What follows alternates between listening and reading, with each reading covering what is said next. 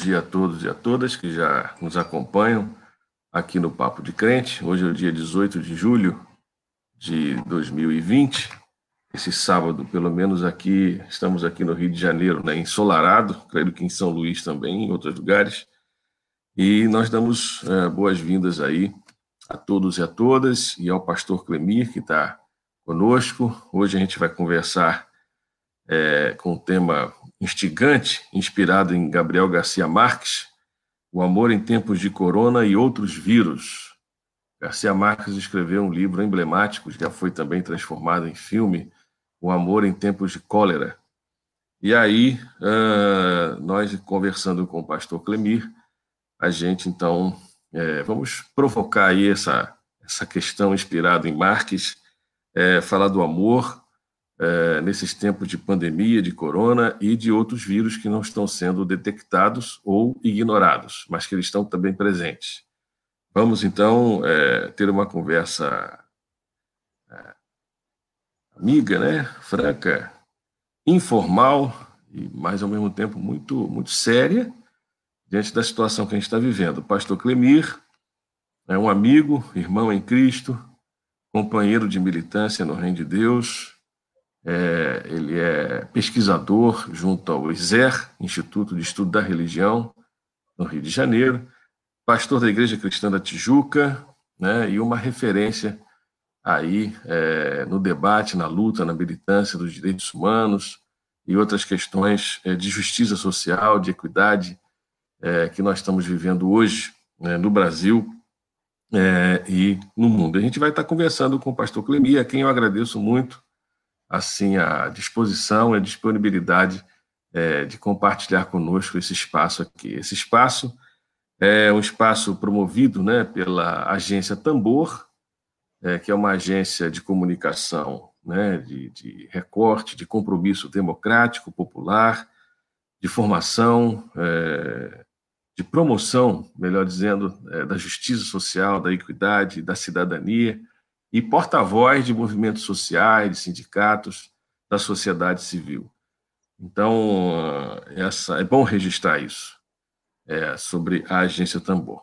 E esse programa aqui é, está sendo transmitido né, pelo Facebook e vai estar gravado é, depois, que pode ser compartilhado é, por todos é, no Facebook e também podcast no Spotify, e depois a gente compartilha isso. Muito bom dia, bem-vindo, Pastor Klebir, é, muito obrigado. A gente vai ficar muito à vontade aqui para conversar sobre essa temática, o amor em tempos de corona é, e outros vírus. E eu queria que você aí desse uma palavra inicial e se apresentasse melhor do que eu te apresentei. Acho que eu fui, eu fiquei aquém né, do quem é o, o, o Clemir, um amigo, irmão muito querido, e um detalhe importante, esposo da Elcivan e pai da preciosa Ana Raquel, né? e pastor, um apóstolo aí para os nossos dias. Muito obrigado, Clemir.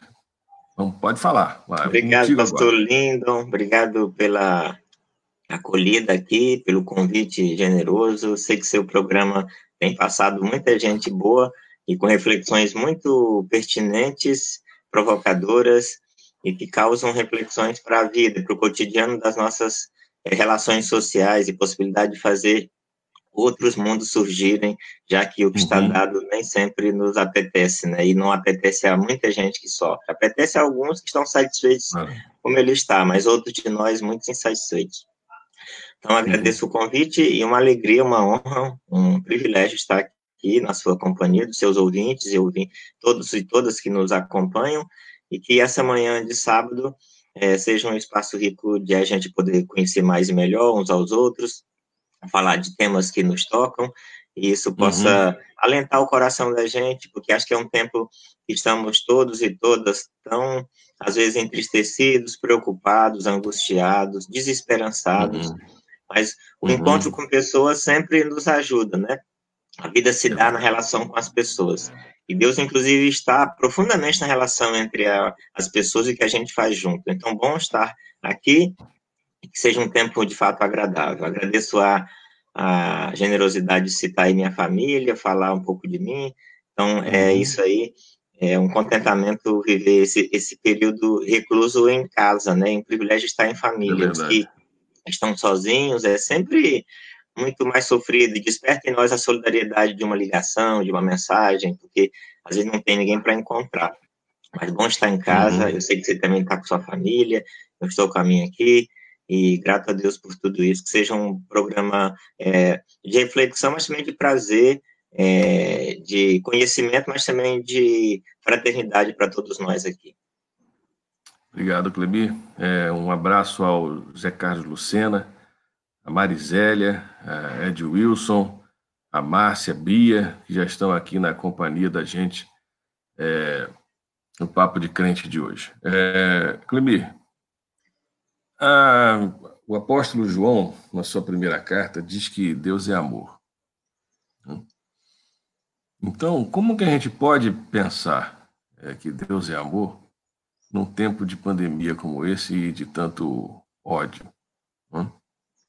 É, eu tenho falado que essa afirmação de que Deus é amor é, é uma afirmação política, né? Porque falar de amor hoje é um ato político né? diante do, do momento que a gente está vivendo, a conjuntura em que o, a regra, né, o paradigma não é o amor, mas sim a intolerância, o ódio, são os vírus que a gente está vendo hoje.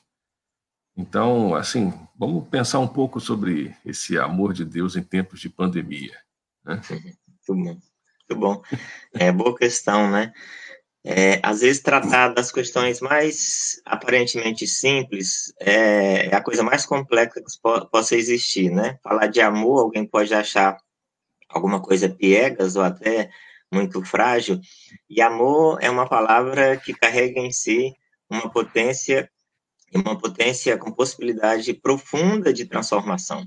E ela tem essa dimensão política, como você disse bem, porque as palavras a gente as utiliza é, nos contextos em que faz sentido a gente mencioná-las para que ela possa comunicar alguma coisa de importante que queremos é, estabelecer com os nossos ouvintes. Então, Deus, como acreditamos nele como um ser que se revelou a todos nós, e a maneira como Deus se apresenta desde o Antigo Testamento e desde a criação, passando pela é, caminhada dos patriarcas ao longo do Antigo Testamento, dos profetas, chegando ao Novo Testamento com a pessoa de Jesus, e essa designação, essa caracterização, essa identificação que João faz acerca de Deus, de que Deus é amor, ele faz a partir da relação que ele estabeleceu com o próprio Jesus, ou que o próprio Jesus estabeleceu com João e com os discípulos e as discípulas, com seguidores todos que estavam com ele. Então, é desse encontro profundo, rico, transformador, é, que João, portanto, chega nessa síntese maravilhosa, de uma uhum. beleza impressionante, mas também de uma força é, em, em, comum, quer dizer que Deus é amor. Porque tudo que ele viu na, na pessoa de Jesus e viu na pessoa de Deus que Jesus traduz foi essa dimensão de que Deus é amor. E dizer que Deus é amor no contexto do primeiro século, quando João escreve, ele está na sua mente falando do contraditório disso, que a sociedade ao seu redor estava marcado por, marcada por ódio, que o governo romano, que tinha é, uma atuação perversa, autoritária, intolerante, assassina, que promovia uhum. morte e fome e que não se incomodava com as pessoas, antes pelo contrário, produzia muito mal, o que tinha ao redor, portanto, era morte, era violência, era escárnio, era ódio. E aí João diz dessa figura que se apresenta a todos nós com uma outra linguagem, com outro comportamento, com uma outra maneira de ser e de estar no mundo, e se encontra com pessoas a partir do amor. Amor como encontro profundo de olhar no, no, no profundo do outro, mais do que no seu olho, no seu coração, sentir a sua carência, a sua dor, sua dificuldade, e se enternecer por essa pessoa, como essa pessoa é. Porque o amor não se internece pelo outro como correspondente de si, Jesus mesmo diz: os que se internecem pelo outro, como você é, os que. É, isso é uma coisa muito comum. Então, amor é uma dimensão de me internecer por alguém que às vezes até me odeia, o que é indiferente para comigo. O amor é a capacidade divina que me toca, que eu sou capaz de olhar para o outro uhum. com uma misericórdia de que ele não é capaz de olhar para mim. Porque eu, ao, ao estabelecer essa relação de reconhecimento, de dignidade, que ele não tem relação a mim, eu salvo a ele e digo da identidade com quem eu estou relacionado, que é com Deus. Então, se sou da uhum. parte de Deus, e se amo a Deus como Deus me ama, eu só posso amar os outros com esse cuidado e essa ternura, mesmo que do lado de lá só venha ódio. Isso não é ser fraco, isso é ser forte, porque ser fraco é agir com a mesma linguagem, com os uhum. mesmos instrumentos que ele tem em relação a mim. Então, uhum. como diz o texto, eu coloco como brasa na cabeça do outro, e não porque eu quero fazer isso, mas é porque eu só é. tenho uma opção. Se eu sigo e sirvo a Deus, eu só tenho a opção de amar. Outra não está dada para mim. É, Clemir, é, a gente está vivendo assim, é, como você falou, dizer, o, o, oposto disso, esse cenário que a gente está vivendo, né? É, não só é, quando a gente se refere ao governo, né, que dizem até que tem um gabinete do ódio, né? É, e como também que é, muitos evangélicos assim estão apoiando, né, é, essa forma de, de desgoverno, né, que a gente está vivendo. Né?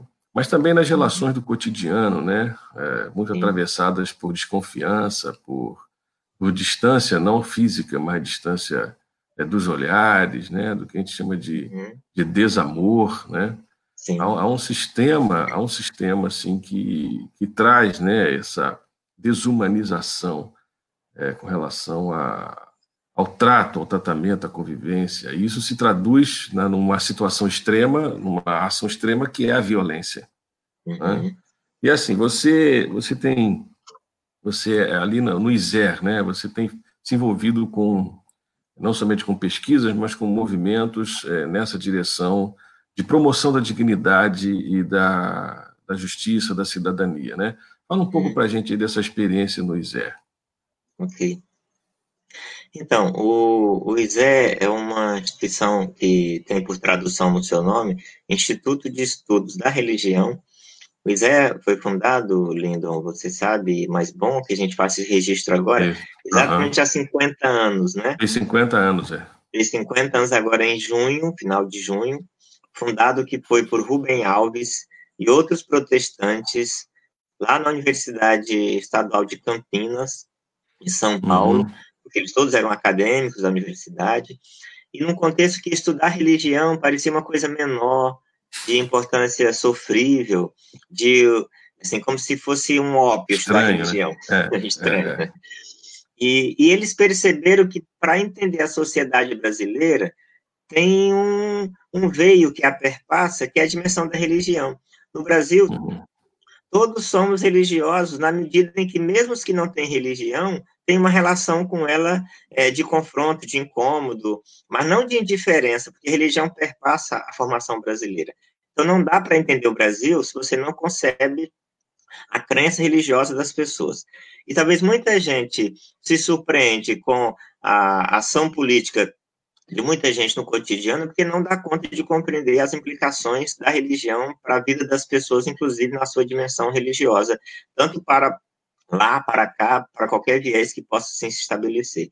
Então, Isé é, fez muitas pesquisas nos anos 70, por exemplo, sobre catolicismo, que era importante entender essa religião que é predominante da identidade brasileira. Uhum. É, estudar, por exemplo, protestantismo, que estava é, num processo pequeno, mais de crescimento, que depois vai revelar o forte crescimento a partir dos anos 80, com o censo de 80 e 91, principalmente.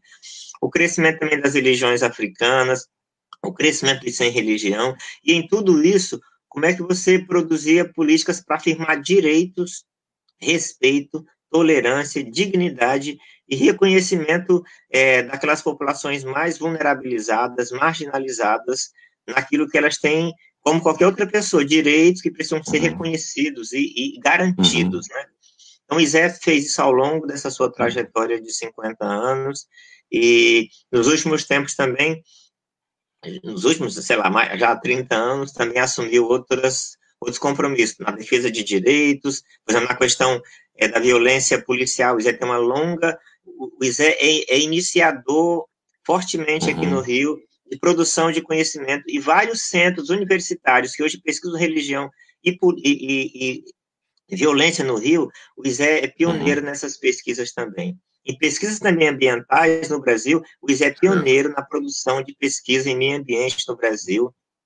O ISE, por exemplo, na ECO 92, em, quando a ONU fez a Conferência do Meio Ambiente no Rio de Janeiro, o fez uma vigília das religiões do mundo todo, reuniu 25 mil pessoas durante uma noite inteira no aterro do Flamengo, com Dalai Lama, com pastores, com padres, com mãe de santo. Então, o tem essa capacidade de articular e agregar pessoas diferentes em torno do bem comum, considerando as diferenças religiosas, mas a centralidade uhum. da vida e a conexão com essa vida que que é dada a todos nós e que precisamos, portanto, preservar. Então, o ISE é uma instituição da sociedade brasileira, laica, é, os seus pesquisadores têm religião, mas a instituição não tem, que produz uhum. conhecimento e intervenção sob a égide do direito na busca de garantir para essas pessoas como um todo. E uma coisa só mais, dentre tantas, o ISE, portanto, tem representado muitas famílias alvo de violência aqui no Rio, muitas é, chacinas que acontecem, como a chacina de Nova Brasília, aqui na cidade, e o Zé assinou a petição para a Corte Interamericana para o reconhecimento dessas pessoas, já que o Estado brasileiro não fez. Então, para ilustrar é, dessa, dessa, dessa caminhada do, do ISE, e eu, em particular, por exemplo, com o tema das prisões, que é um tema doído, sofrido, e falar de amor é, e falar de prisões é um tema muito, muito importante, porque as prisões brasileiras elas cresceram demais nos últimos tempos, com a gente colocando gente aos montes nesses espaços desgraçados de desumanização. É, parece que um recalque da sociedade. É, é, eu sei que muitos ouvintes talvez saibam disso, mas vão lembrar. Em 89, há exatos 30 anos, somente 31 anos, o Brasil tinha 90 mil presos apenas. Hoje nós temos cerca de 800 mil pessoas presas. Nós encarceramos demais e o país não melhorou em qualquer índice porque encarcerou gente uhum. demais. Uhum. Então, isso é uma, uhum. isso é uma loucura de produzir é, violência com populações mais pobres, pretas, é, e, e, isso é uma desgraça que acomete especialmente as periferias. O ISEC tem uma política de diálogo com esses espaços, reconhece o trabalho de agentes religiosos que vão, em nome da sociedade, voluntariamente produzir algum amor, algum abraço, algum afeto, alguma dignidade para essas uhum. pessoas.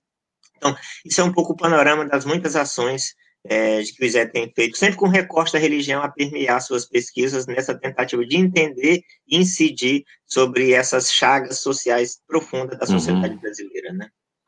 É, eu fico pensando duas coisas, Clemi. A primeira é você como evangélico, como pastor e como cientista social, é, se envolvendo nessa nessa realidade é, como analista social, mas também como cidadão, como cristão, né?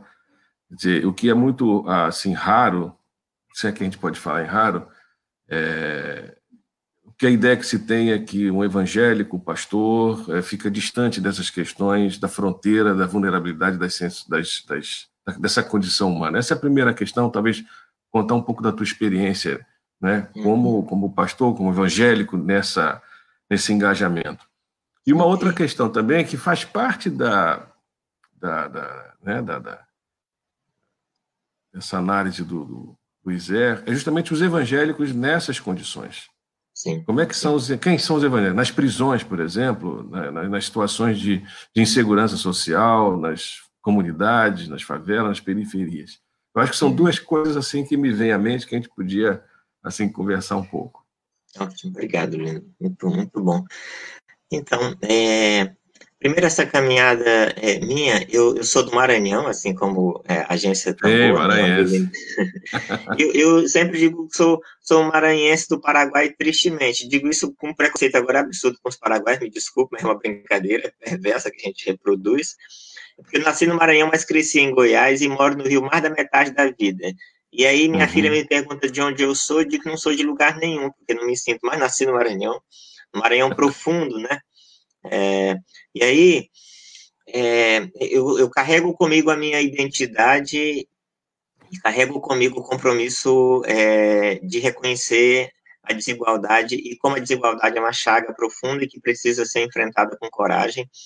E sou também protestante de tradição e de ressignificação dessa tradição. Meus bisavós protestantes, meus avós protestantes, meus pais protestantes, eu protestante, minha filha protestante. Protestante evangélico, essa expressão mais antiga, por isso que eu estou usando protestante, como se dizia muito outrora, né? De onde eu venho, assim. E aí, é, ressignifico essa fé protestante é, na minha própria história, obviamente, ela não fica como um depósito que eu trago, mas como uma vida que eu assumo para uma existência real e radical com implicações para a vida social. Então, assim que me compreendo, a minha releitura da Bíblia, releitura da pessoa de Jesus, releitura dos profetas, releitura é, da mensagem de Cristo me converte todo dia e me constrange todo o tempo para ser seguidor de Jesus. Eu não me coloco como seguidor de Jesus, eu procuro todo dia ser seguidor, sabendo que é um desafio grande, esse de me converter a ele todo o tempo, né? De me converter à causa do Cristo todo o tempo, é a causa da vida que é a causa do próprio Deus.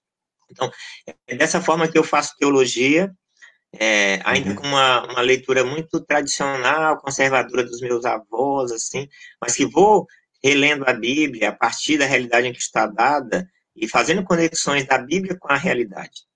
Porque assim eu vejo a pessoa é, do próprio Deus pelos patriarcas. A relação da fé é uma relação com a existência, não é uma relação é, intimista, fechada, no oratório, por mais que isso possa ter um valor é, de uma espiritualidade individualista, mas isso só pode servir se isso se conectar com a vida. Qualquer, uhum. qualquer espiritualidade que se constrói, né, Linda? A gente sabe disso.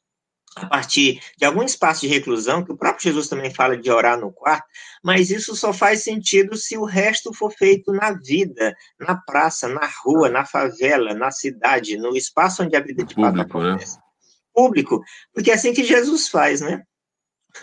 É assim que Jesus faz. Por isso que o texto de João também diz para gente: Deus amou o mundo que dá o seu filho para o mundo, e ele vem viver no mundo. Então, Jesus é uhum. é alguém que não tem nenhuma agenda pré-fabricada. E assim que eu muitas vezes me sou sensibilizado por Jesus também todo o tempo por isso. Não tem uma agenda fabricada de vida, de ministério. Eu estou na rua, eu estou na cidade, eu leio a internet, eu leio o jornal, eu encontro pessoas, eu conheço a realidade e a minha fé se envolve com essa realidade. Não é uma fé que tem uma estrutura religiosa que eu sigo, é uma fé que dialoga profundamente, é uma espiritualidade, é uma crença em Deus que dialoga profundamente com o cotidiano, assim como faz Jesus. Jesus não tem nem agenda. Quando a gente lê os evangelhos, ele sai todo dia de casa com seus discípulos e discípulos, ele vai circular.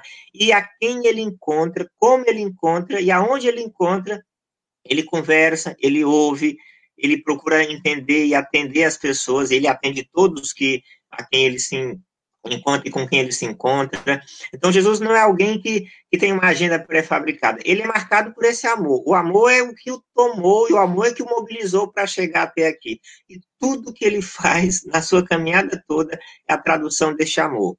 Quando ele acolhe uma mulher que está é, à beira de ser apedrejada por uma lei da sociedade que estabelecia mecanismos de defesa dos homens e de violência contra as mulheres, como a gente tem tantas vezes. Ele uhum. encontra crianças alvo de violência de uma própria sociedade, crianças vulnerabilizadas, alvo dos mais difíceis maus tratos, e ele as acolhe, as abençoa, toma em seus próprios braços. Ele encontra uma mulher também que já teve vários maridos, e ele não faz uma leitura moralista dela, faz uma leitura humana, ele conversa com ela, trata dela como gente, reconhece uhum. como pessoa, como pessoa de Deus. Uma outra mulher que tem uma doença que ninguém cura, e ele toca nessa mulher, a mulher toca nele, porque ele interage com as pessoas e ela fica, portanto, restabelecida, mais do que apenas fisicamente, socialmente, agora ela pode ser andar de maneira muito livre na vida social. Então, ele encontra homens que as pessoas discriminavam, achavam que, eram, que, que, que roubava, que era ladrão, mas essa pessoa se encontra com Jesus e muda, que é o Zaqueu. Ele muda a sua cabeça, ele muda seu coração, mas ele muda suas práticas também. Então, não é a espiritualidade do cognitivo, da, da, doutrina, no sentido de afirmar o que é verdade. O Zaqueu diz: Eu vou distribuir com os pobres metade dos meus bens, e a quem eu roubei, eu vou restituir quadruplicadamente. Então, a conversão ao evangelho do amor de Deus, ele me leva para mudar as práticas de vida também. E quando eu mudo as práticas de vida, você tem justiça, você tem mais igualdade, você tem dignidade para os mais pobres. E nisso Jesus diz: hoje veio salvação para esta casa. Então, a prova da salvação do evangelho é que alguém mudou os comportamentos e passou a ter uma prática de justiça em relação a quem está próximo e precisa, portanto, de acolhimento. Então, eu não dissocio a minha vida da relação com Deus e com a minha formação em ciências sociais e como sociólogo, como pastor, como pesquisador, e, e, tudo que eu faço. Por isso que eu, eu, eu, nunca digo, Lindo, que eu tenho um trabalho secular. Tudo que eu faço, é, quando eu dou aulas no de Janeiro, que eu também sou professor numa instituição de pesquisa aqui no Rio, quando eu estou uhum. no ISE fazendo pesquisa e intervenção, quando eu estou na igreja sendo pastor, quando eu estou no cotidiano da vida, eu procuro essas coisas todas eu faço para Deus, que significa benefício para as pessoas, pelo menos tento fazer. Com as limitações, com os equívocos, com os erros, mas assim que a gente procura fazer. Então, isso é uma, isso é uma coisa que, que concebo da figura do próprio Jesus, que todo dia é tocado pelas pessoas, e esse toque de Deus nele, que ele é o próprio Deus, faz ele tocar nas pessoas. Para completar esse ponto, uma expressão que eu acho muito bonita, né, e acho que muita gente conhece e reconhece, que é a, a mulher chamada Ciro Fenícia. Quando uhum. identifica essa mulher como não sendo judia, quando não sendo galileia, quando, sendo, quando não sendo da tradição nem étnica, nem religiosa do povo de Deus, porque ela é da Síria, da Fenícia, de uma outra, tanto identidade étnica, como também social e como também religiosa. E essa mulher recorre a Jesus, pede a Jesus é, um milagre.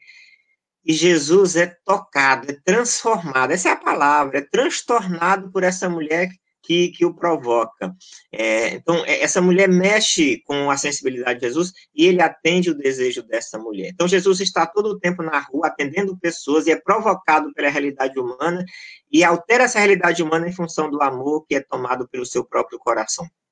Se fosse uma cabeça religiosa, como muitas vezes nós estamos, com as nossas doutrinas, a gente dizia, não vou me envolver, não é dos meus, não é da minha igreja, não é da minha comunidade religiosa, não é da minha, é, não é brasileiro, não, não é, é, um, é, um, é um forasteiro, é um imigrante, eu não sei quem é, não é comigo. Jesus não. Jesus não tem essas barreiras, não há nem mais homem, nem mulher, nem grego, nem judeu, não há classificações que o evangelho, o amor de Deus, não atravesse a vida dessas pessoas. Eu acho que seguidor e seguidora de Jesus, independente da religião, eu acho que essa, essa capacidade de ser tocado por Deus e tocar as pessoas em nome de Deus para que haja amor, salvação, cura, alegria, bem-estar. E numa sociedade como a nossa, marcada por tanto, tanto vírus mal, né? por tanto uhum. cólera, por tanta indignidade, eu acho que é um desafio viver este evangelho. E a outra dimensão da sua pergunta, eu vou pedir para você refazer, porque acho que eu me estendi muito nessa, cansou um pouco. Não, foi, tá foi, foi muito bom. Não, foi muito bom você ter é, se estendido, porque, inclusive, as pessoas aqui estão comentando um pouco, assim, algumas frases né, que você está é, falando. É, mas a, a, a, outra questão era justamente a situação dos evangélicos nessas condições, né? né, nesses extremos de vulnerabilidade nas prisões, nessas periferias. Você está no Rio de Janeiro, está lidando com sim. isso. Como é que é, Como é, que é o, o olhar teu sobre, sobre isso? Então, então é, o ISE faz pesquisa no sistema prisional do Rio desde 2004. Nós temos um, uma espécie de um convênio com a Secretaria Estadual de Administração Penitenciária, é, e nos últimos anos, de 2015 para cá especialmente, eu tenho participado das incursões ao sistema. E aí, lindo, e vocês todos e todas que nos ouvem, a gente quer entrar numa, num sistema prisional, assim. Primeiro você entrar naquele espaço que é uma coisa incomum. Você acha, você sabe que isso existe, mas quando você chega lá, você não acredita que ele possa existir, que a humanidade tenha inventado aquilo, entende? E eu olho para aquelas pessoas pessoas, primeiro, pessoas absolutamente normais como nós. E quando eu olhava para aquelas presas e presos, eu perguntava às vezes, por que, que é ele que está aqui e não somos nós outros? O que, que nós que, que nós fizemos ou não fizemos que o braço do Estado não nos pegou? E o que, que essa gente fez? Você conversa, as histórias são as mais estapafúrdias, assim, por que, que alguém está ali? Assim. E gente muito normal, gente muito, muito comum, primeiro. Não tem nada desse estereótipo de um bandido. No geral, pessoas muito comuns, assim. Porque você botou gente para dentro dessa forma, para começar. Primeiro que essa gente tem uma cor de pele, assim, claramente tem uma cor de pele, sim. Tem uma classe social, claramente é uma classe social. Tem, uma, uhum. tem um linguajar, que não é o linguajar que a gente conhece, conhece bem na, na universidade, sim, é outra gente. Isso é uma coisa que, que, que, dói muito na gente. Segunda coisa, os próprios agentes penitenciários, também profundamente desumanizados, é aquela profissão que ninguém quer, e que essas pessoas desumanizadas muitas vezes também desumanizam porque é um espaço de uma instituição total, como diz lá o sociólogo, em que todos ali estão desumanizados. É uma situação muito uhum. difícil. E aí você tem nesse espaço conflagrado de, uma, de um controle muito rígido, religiosos de várias matrizes que vão a estes espaços prestar uma solidariedade. E aí é outra coisa também, também estes agentes religiosos que voluntariamente têm acesso a esse espaço, são pessoas também empobrecidas, muitas vezes uhum. com uma cor de pele semelhante aos que estão ali. Uhum. Então, são pessoas que pegam ônibus longe, fazem percursos para chegar lá naquele lugar, porque aqui no Rio é longe, longe de tudo, Jericinó, o complexo maior das prisões, e chega lá, muitas vezes você não entra, porque o sistema de controle é muito rígido e, tem, e essas pessoas têm autorização para entrar. O processo de entrada é um processo que o ISE, inclusive, ajudou a construir na formação, na identificação, e o DETRAN faz isso, porque você tem uma série de regras, porque tem controles uhum. sérios. Você chega lá, às vezes você não entra, é muito difícil. É, mas, assim, dizer de que, com todos os problemas que alguém possa achar alguém, ah, mas faz proselitismo, causa intolerância, causa tudo isso. Tem proselitismo, tem intolerância, tem conflitos, tem tudo isso. Mas quando a gente fez a pesquisa com, fizemos com os agentes penitenciários, diretores, etc., fizemos com os religiosos, mas a pesquisa que eu fiz, entrevistei tantos presos, ouvindo os próprios presos e perguntando: o que, que você acha da assistência religiosa? Você queria que acabasse? É impressionante como os presos foram agregando a gramática do direito de dizer: por mais que eu não vá, por mais que eu não queira ir, por mais que eu às vezes não goste, eu acho que todos devem ter o direito de participar e de, de acessar essa, essa reunião de católico, uhum. de evangélico, de kardecistas, de umbanda, é, de, de testemunho de Jeová, que lá estão, então, interessante essa, essa, essa dimensão. E muito importante, o culto, a reunião religiosa que possa ter, é mais do que, do que reunião religiosa. É espaço de sociabilidade, os presos se encontram, se abraçam, saem da cela. É um espaço de vida também.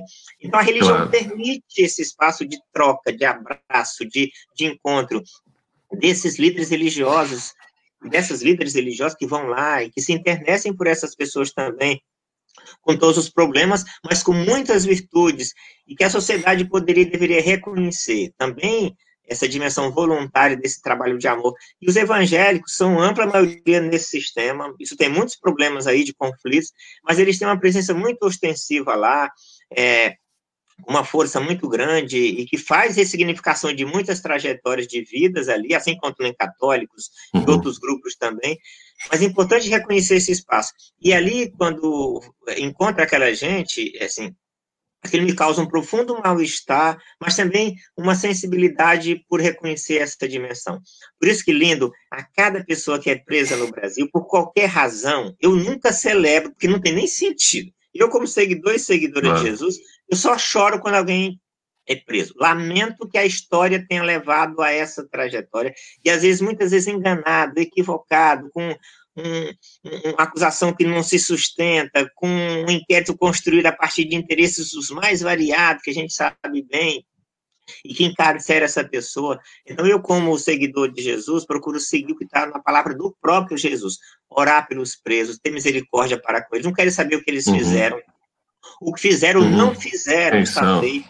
Eu só posso é. reagir com misericórdia. Não estou aqui passando mão na cabeça de ninguém, não estou falando é, de, de, de, nada, eu estou dizendo da dignidade inerente à pessoa humana. E a prisão é o que de pior alguém possa passar, porque você perde a liberdade.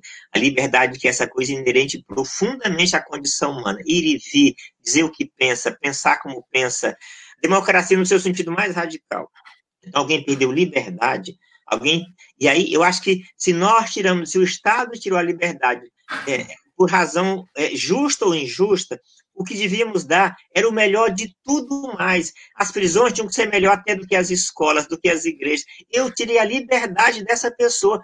Tudo mais eu vou prover. O melhor alimento, a melhor presença das suas famílias, a, melhor escola, a melhor saúde. Assim, eu tirei a liberdade, os outros valores eu deveria prover e garantir.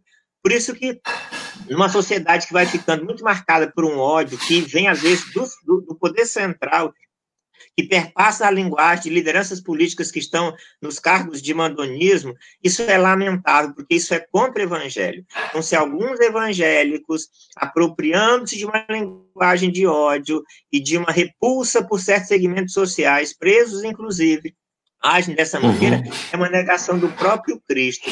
E quando Jesus manda orar pelos encarcerados, ele não quer perguntar que tipo de crime cometeu, se, tem, se é alvo da misericórdia ou não.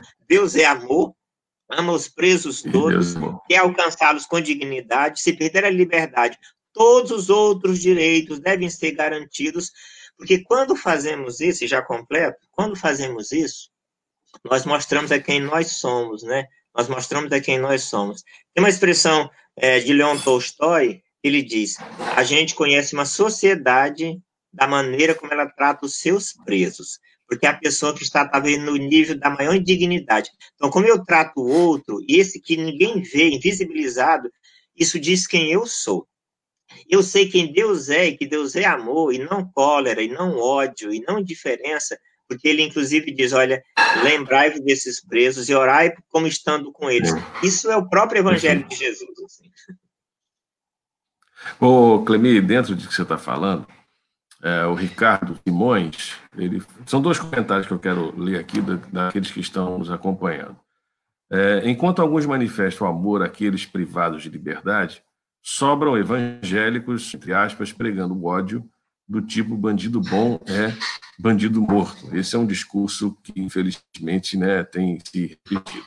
A Nair, é, do Maranhão, envolvida com a luta pelos direitos humanos, é, também faço inspeções na penitenciária, é isso que tenho dito, a assistência religiosa pode ter suas contradições, mas são muito importantes para as pessoas privadas de liberdade, para as famílias, especialmente para mulheres, mães, companheiras e irmãs. Uhum. Quer comentar um pouco sobre isso? Quer dizer, o que, que mudou na, na, na o que, que mudou na, na, cabeça dos evangélicos que queriam converter bandidos e hoje falam que bandido bom é bandido morto? Então, Lindo, tristemente, o que nós temos, e agradeço as perguntas e os comentários ricos dos ouvintes, né, das pessoas que nos acompanham, é que, assim, se tem uma coisa que é a identidade do evangelho, e deveria ser do evangélico, porque evangelho e evangélico não são a mesma coisa, que deveria ser uma, de, uma designação, e deveria ser uma derivação, né, de evangélicos, porque seguem o evangelho. Por isso que tenho dito, ah, se os evangélicos fossem evangélicos, né, fossem do evangelho, né, do Cristo, né, quando digo isso de maneira não desrespeitosa, mas uma pedagogia crítica para a gente tentar repensar essas questões. Então, como alguém pode. Se alguém dizia bandido bom e bandido morto, isso se diz há muito tempo, mas eram pessoas que não tinham fé, fé na vida, fé em Deus, fé na conversão, fé na transformação das pessoas. Mas todos quantos têm fé na vida, na dignidade e na possibilidade de transformação das pessoas, nunca poderiam dizer isso, né? Agora vejam, o que nós temos é alguém e muitas pessoas, tristemente, que se diziam terem se convertido a Jesus e que na numa sociedade marcada por ódio, por violência, por indignidade, por perversidade como a nossa, não estamos negando nada disso, antes pelo contrário, estamos denunciando e lamentando, essas pessoas foram convertidas e, e convencidas pela crueza da realidade. A realidade que deveria mobilizá-las a mudar a realidade a, a, a realidade humana fez elas se submeterem e se coadunarem com a crueza da realidade. Ficaram tão indignadas com a violência do mundo que se tornaram semelhantes aos tais quando dizem bandido bom e bandido morto. Para pessoas assim, que diz isso na linguagem, se ela tiver a possibilidade de ter uma arma, e inclusive numa situação de conflito, e aqui não é uma acusação, é uma questão inerente à psicologia humana, dependendo da situação de esteja com uma arma e de ódio, essa pessoa poderá matar. Então veja que estranho isso. Assim, é, a, a, dimensão do evangelho me leva para ver sempre com o olhar e o coração de Deus para transformar a realidade. E nunca me acomodar à realidade. Quem diz bandido bom é bandido morto, está claramente fugindo de uma conversão do evangelho e se convertendo e se convencendo da crueza do mundo e se tornando aquilo que ele tanto acha absurdo. Isso é, isso é trágico, isso é o grande paradoxo e a grande incoerência. Eu acho tão absurdo o que ele fez que eu quero fazer com ele o que ele teria feito comigo. Nisso eu me igualo com essa pessoa. Porque o bandido bom pode ser o amanhã que posso cometer indevidamente ou inadvertidamente um certo, um certo delito e alguém poderá querer me tratar como eu quero tratar os outros também. Vejam que coisa grave essa, né? Gravíssimo. Então, isso é uma coisa para ser é, mais do que denunciada, para a gente cair em nós mesmos de uma maneira reflexiva. Se eu digo esse discurso, isso eu estou assinando, eu estou dando um carimbo para mim mesmo, que eu me tornei aquilo que eu acho tão hediondo, porque eu estou tratando o outro como eu gostaria de ser tratado também. O evangelho é outra coisa. O evangelho é outra coisa. É amar aos que nos perseguem, é orar pelos que nos fazem mal e é pedir a Deus a misericórdia para com essas pessoas. O evangelho é outra, por isso que ele é o poder de Deus que opera na nossa fraqueza, porque eu só quero ser o que, o que a humanidade perversa quer que eu faça. Mas eu olhar para uma outra dimensão, é ser aquilo que de fato Deus é.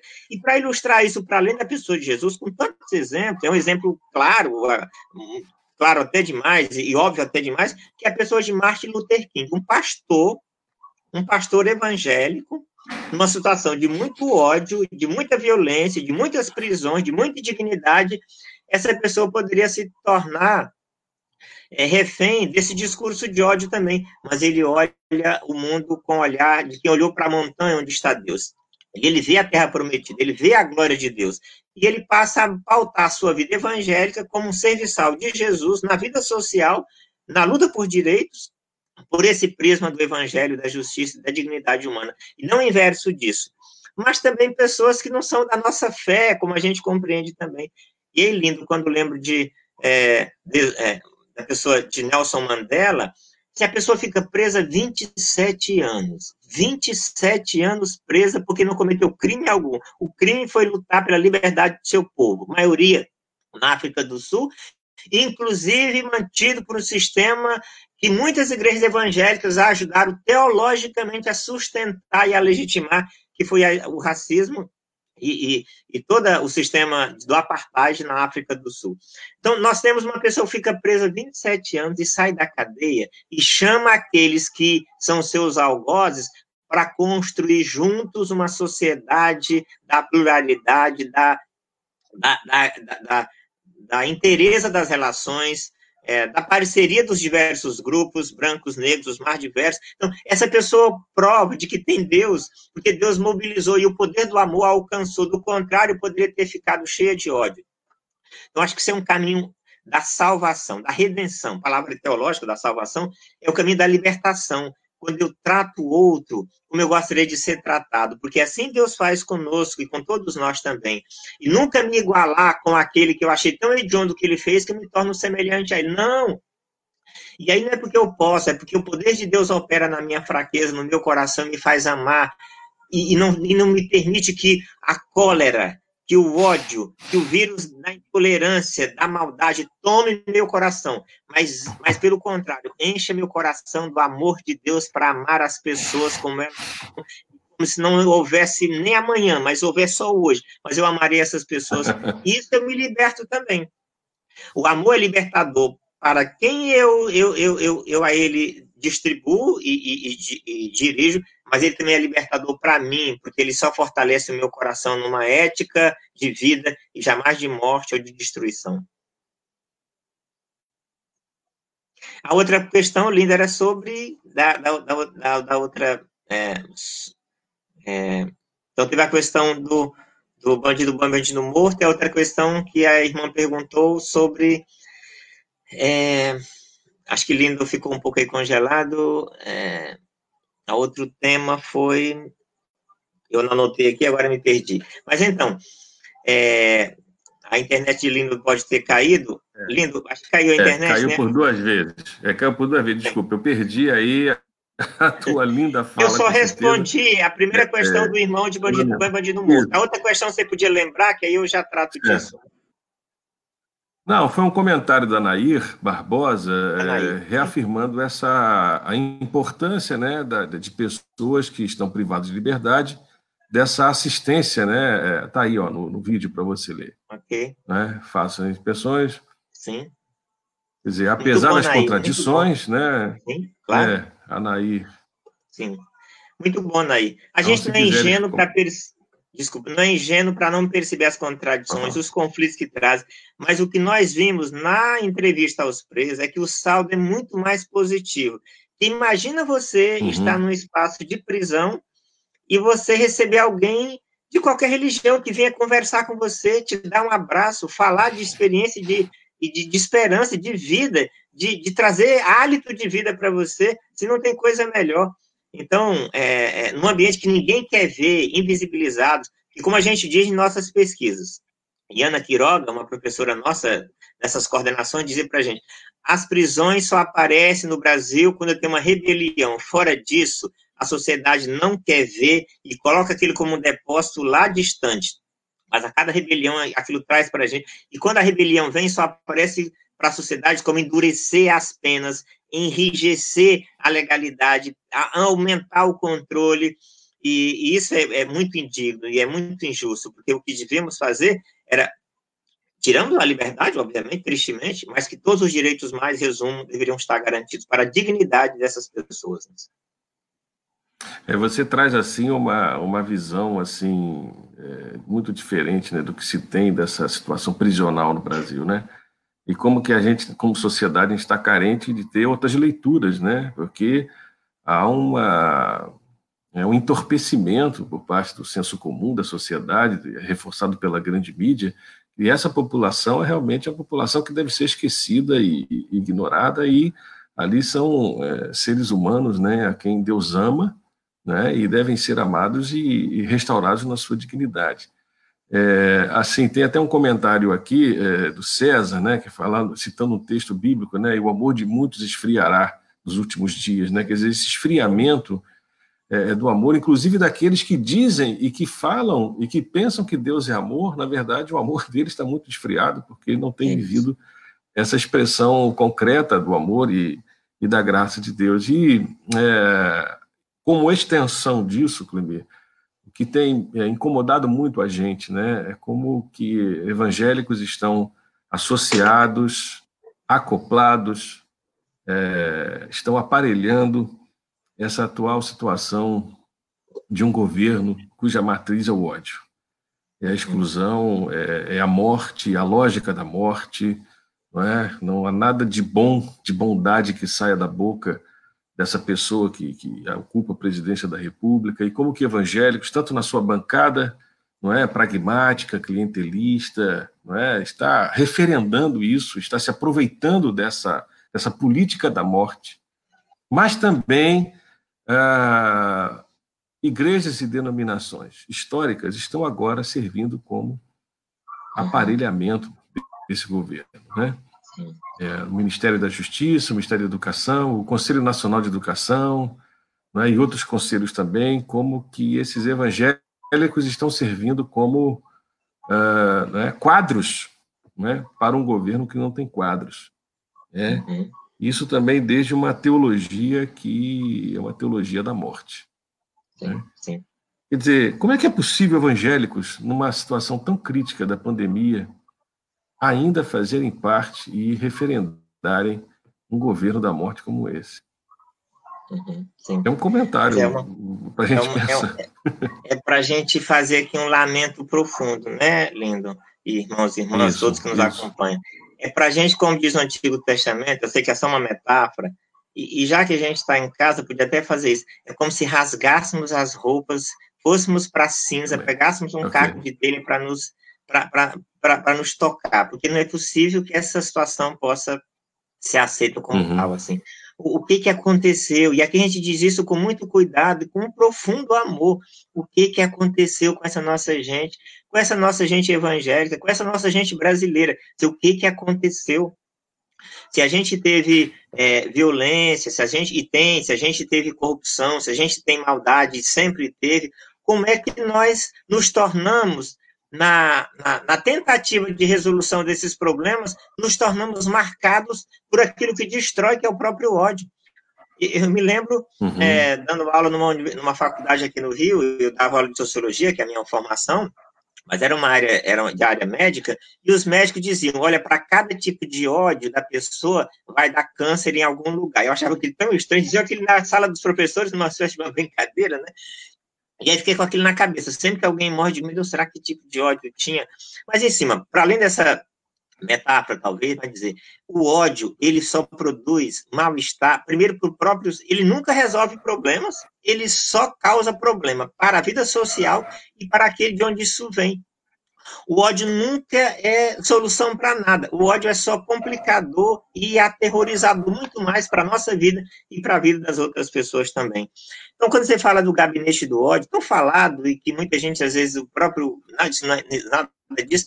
Ou seja, a gente que é cientista social capta isso pela linguagem, capta isso pelo olhar, capta isso pelas leis, capta isso pelas reuniões que, que, que saem do palácio, capta isso pela rede social, capta isso pela, pela política que, que deveria ser pública, e, e, e então, é, se percebe. Então, os cientistas sociais e o pessoal da ciência política em particular capta isso e consegue traduzir. Uhum. De fato, tem um ódio que permeia essa política. E não é do, do, do, da política do amor como justiça, como direitos, como reconhecimento dos grupos marginalizados e como empoderamento dessas pessoas para o bem comum.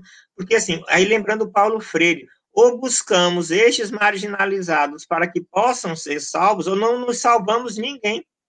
Não há como a gente criar uma sociedade que nós, os bons, os, as pessoas de, de, boas, né, assim, o, o tal o homem e mulher de bem, e os outros para lá. Não, ou a gente busca uma sociedade para todos os agredidos, marginalizados, desrespeitados, vilipendiados, serem alcançados pela justiça, pelo direito, pela saúde, pela educação, assim, pela cultura, é, pelo bem da religião, ou a gente não consegue fazer essa sociedade, porque estamos todos no mesmo barco, não tem outro jeito. Ou cuidamos da casa para uhum. todo mundo, ou não tem casa para ninguém, não há como ter casa para ninguém. E a pandemia mostra isso muito claramente. Essa linguagem que o irmão trouxe aí, que lembrou bem de que o amor esfriará, que palavra bíblica necessária para a gente falar nesses dias e nesse tempo, nesse momento, né? Sim, é, é uma espécie de. É, é uma predição e, e, e, quase como também uma análise crítica e científica que o texto diz, né? Uhum. Um analista social, o amor uhum. esfriará. Esfriará por quê? Porque cresce a maldade e ao invés de a pessoa ser tomado pelo amor para transformar, ele se torna aquilo que a sociedade construiu, daquilo que tem de pior. Então, porque a iniquidade cresce, o amor esfriou. Para os evangélicos, ou para qualquer pessoa de bem que seguiria a religião do amor e a religião do Cristo, para nós, para mim, o lindo que somos evangélicos, assim, só tem uhum. um caminho no aumento da maldade, no aumento da corrupção, no aumento da violência, no aumento da, da, desigualdade social, em tudo de ruim que acontecerá, o meu amor faz crescer ainda mais. Porque é o amor que é a uhum. salvação de Deus que dá em Jesus a possibilidade de salvação. O contrário é a morte, é a destruição, é a violência, é a negação de direitos. É o malefício para todos nós. Então, essa chave do texto é central.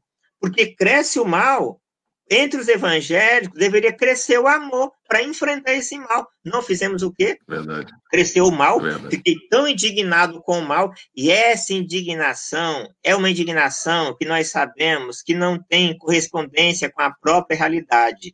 Essa aparente indignação com o mal, e por isso me tornei isso, não é verdade, não há coerência nisso. Vamos ser pouco caiado nisso aí para pegar a palavra do próprio Jesus.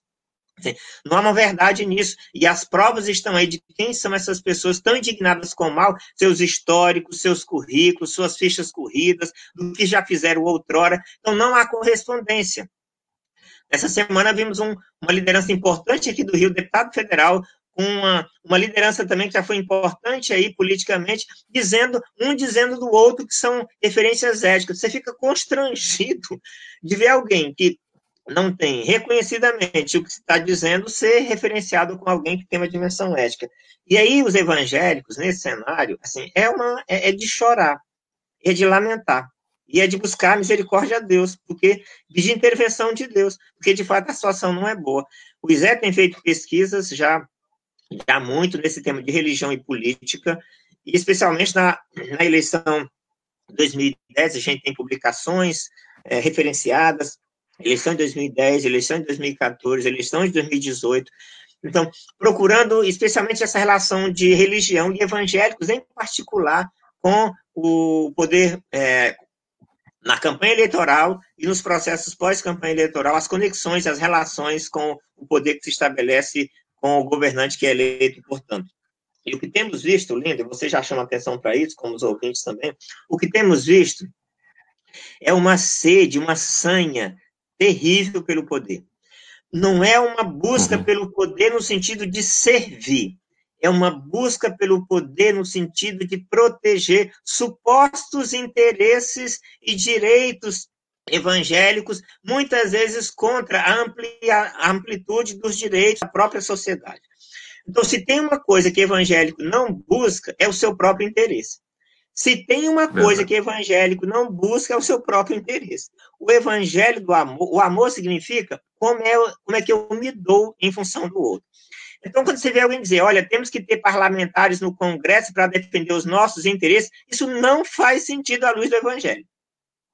Isso não faz sentido. E a gente vê muito esse discurso, e vamos ouvir na campanha do ano que vem, a campanha municipal, é, é, desse ano, melhor dizendo, a campanha municipal, é ano, vamos sempre ouvir. Então, os nossos valores evangélicos, aquilo que a gente acredita que está em jogo, estão nos perseguindo. Aonde é que evangélico está sendo perseguido nesse país, sendo que eles têm uma força enorme? Mas tem um discurso construído historicamente dessa perseguição aos evangélicos, que já sofreram no Brasil, nós reconhecemos, sabemos disso, é fato. O lindo que é da história sabe disso. Mas já muito que essa situação mudou. Já muito que essa situação mudou.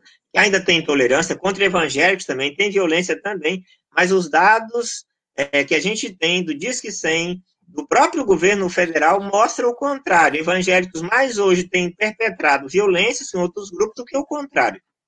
Então, isso de, de cara já é uma coisa indigna e inaceitável, que deve ser denunciada no sentido da conversão. Uhum. Agora, vejam, o amor esfria porque ao invés de eu me converter a Deus para a salvação, eu me torno aquilo que é a negação do próprio Deus, que é o ódio, que é, que é a violência, é, que é a indignidade em relação a essas próprias pessoas. Então, não há como evangélico querer os interesses dos evangélicos a serem defendidos nos parlamentos ou em qualquer tipo de poder, é sempre o interesse do bem comum, porque nós não estamos aqui isolados assim. Então, não há como defender esses interesses. Então, primeiro, isso é uma falácia, Primeiro, isso é um engano. Uhum. Primeiro, isso atende esse discurso que é repassado pelas lideranças religiosas, capitalizam seus candidatos que, eleitos como são, estão lá para defender política de comunicação, dos meios de comunicação, para ampliar os recursos dos meios de comunicação, que são, embora públicos, estão privatizados por certas lideranças que ganham muito dinheiro com televisão, com rádio, com jornal, com livros que vendem, com produtos que, que vendem. Então, se você vai descobrir, perceber, que por trás desse bom discurso dessas lideranças evangélicas, que muitas vezes nem reflete o que está na base, os próprios muitos crentes desses das igrejas desses líderes não concordam com eles, mas eles se arvoram ao se dizer representantes dessas pessoas e se apropriam desse capital político, inclusive para fazer defesa de interesses é, nas tratativas e, e, nas tramóias com o próprio poder, com o próprio poder político central. Então, isso deve ser visto e denunciado.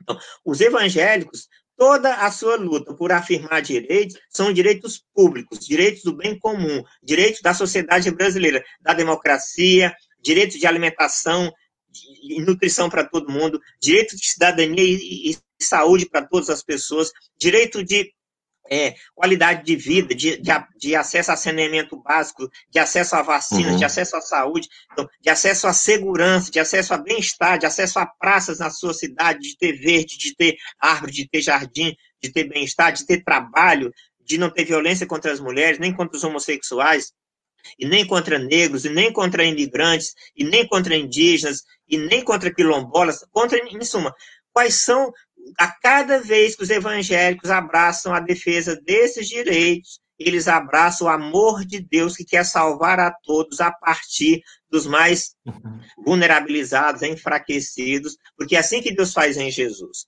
O amor de Deus foi se estabelecer não prioritariamente na Judéia, para pegar geograficamente o mundo antigo onde Jesus chegou, mas ele foi se estabelecer prioritariamente na Galileia. Então, o amor de Deus se estabelece entre os mais pobres, para dali você salvar a sociedade como um todo. Então, não é achar que vou empoderar muito mais e fazer mais repasse de informação pelo WhatsApp, muitas vezes fake news, para fortalecer quem está no poder central. Quem está no poder central deve ser alvo da nossa crítica permanente, junto com a oração. Se tem duas coisas que crente faz, é orar pelo governante na medida que critica ele duramente, porque assim faz Jesus. Jesus ora e Jesus critica o governante, chama ele de raposa e também faz diálogo com essa pessoa. Então, para a gente, nunca é uma coisa ou é outra. Eu oro e eu denuncio o seu pecado. Eu oro para que ele faça o melhor governo e, e, e denuncio a falha que ele tem. Nunca nós estamos de mãos dadas, comendo no palácio do rei. Não, isso não é da nossa alçada. A gente vota em alguém hoje e a gente passa a ser crítico dele amanhã. Oro por ele, pela sua saúde, pelo seu governo, mas para que ele faça o governo da justiça. E denuncio, critico expõe os seus erros, é assim que a gente faz. Então, a gente não é, a gente não se alia acriticamente a ninguém, antes pelo contrário, o diapasão nosso é o texto do evangelho, que é o amor que salva e transforma e que denuncia qualquer injustiça, qualquer corrupção e qualquer pecado. Por isso, lindo, acho que evangélicos no Brasil precisam se arrepender, mas não só eles. O que tem uhum. dado também é que o senso comum vem mostrando que ah, os evangélicos são resultado por tudo que aí está. As pesquisas mostram também o contrário.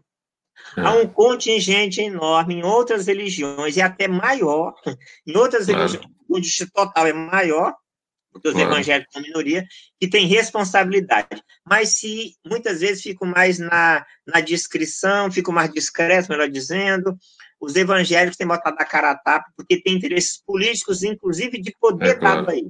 Mas os evangélicos da base não são representativos suficientes daqueles que estão nas cúpulas que se apropriam disso, é uma primeira verdade. As pesquisas mostram isso. Há muito dissenso uhum. na base em relação aos seus uhum. líderes, mais do que isso a gente na base afirmando direitos fortemente, em nome da laicidade do Estado, da dignidade humana, dos direitos humanos, em nome do Evangelho do Cristo.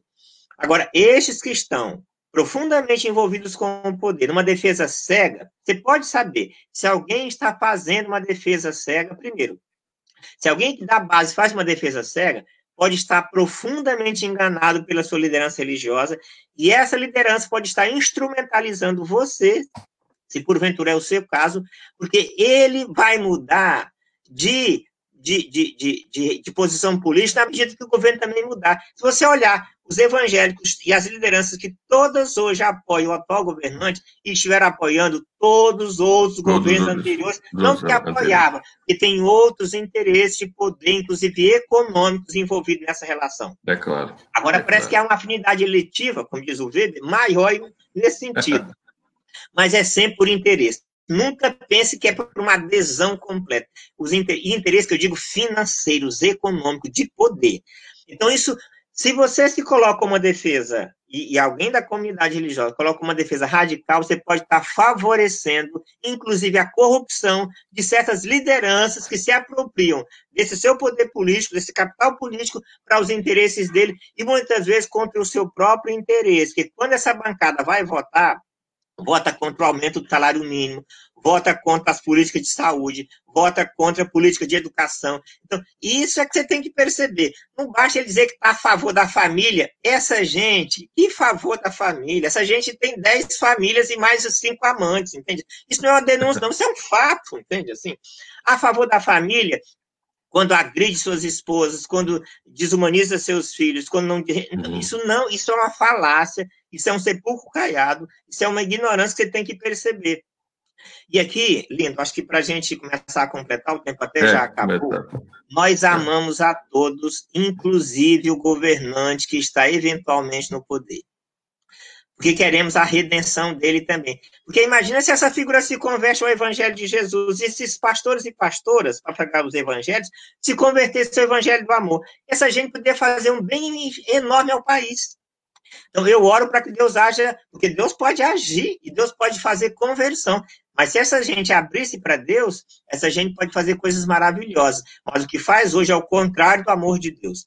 Agora nós nos salvamos todo dia em Jesus e pelo amor de Jesus, quando não nos dominamos pelo ódio, que eles querem também, mas queremos a salvação deles, o arrependimento deles, a conversão deles, não a nossa religião, mas o amor de Deus, a política pública universal que atende às demandas da sociedade a partir dos mais vulnerabilizados para o bem comum. Quando isso acontece, a gente celebra com alegria a vida, o amor, a liberdade, a democracia, os direitos humanos, e nisso Deus é celebrado. Assim. Amém. Muito obrigado, Clemir. Olha, muito muito importante assim, muito marcante e, e assim profunda a sua reflexão e quer dizer é essa coisa do lamento, é, né? Que a gente lamenta o que está acontecendo, a gente denuncia, né? E chama ao arrependimento, né, uma mudança de, de, de ética, de ótica, de, de, de, ação, né, e isso é, é assim a, a, esperança que a gente tem, mesmo em, em meio a um desamor, né, que parece ser o paradigma desse desse momento, né? Então, muito obrigado, Clemir. Eu acho que a gente tem muito que conversar ainda, né? Aqui no Papo de Crente, em outras ocasiões as pessoas aqui estão registrando, né, assim a, a assim a, o apreço, né, da, da, palavra séria, dura e ao mesmo tempo fraterna, profundamente amorosa é, que você trouxe para a gente hoje e assim contemplando a temática, né, da nossa da nossa nosso programa de hoje, né, o amor em tempos de corona e outros vírus. A gente não falou tanto dos outros vírus, mas vai ficar para um outro programa. que vírus são esses? Né? E, e, de fato que a gente seja instrumentos do amor de Deus, como disse a Márcia, que continuemos sendo é, falas de justiça, é, como disse o Ricardo, né? e, e que esse povo evangélico, o povo brasileiro, né, realmente venha a conhecer uma profunda conversão do seu olhar e do seu coração.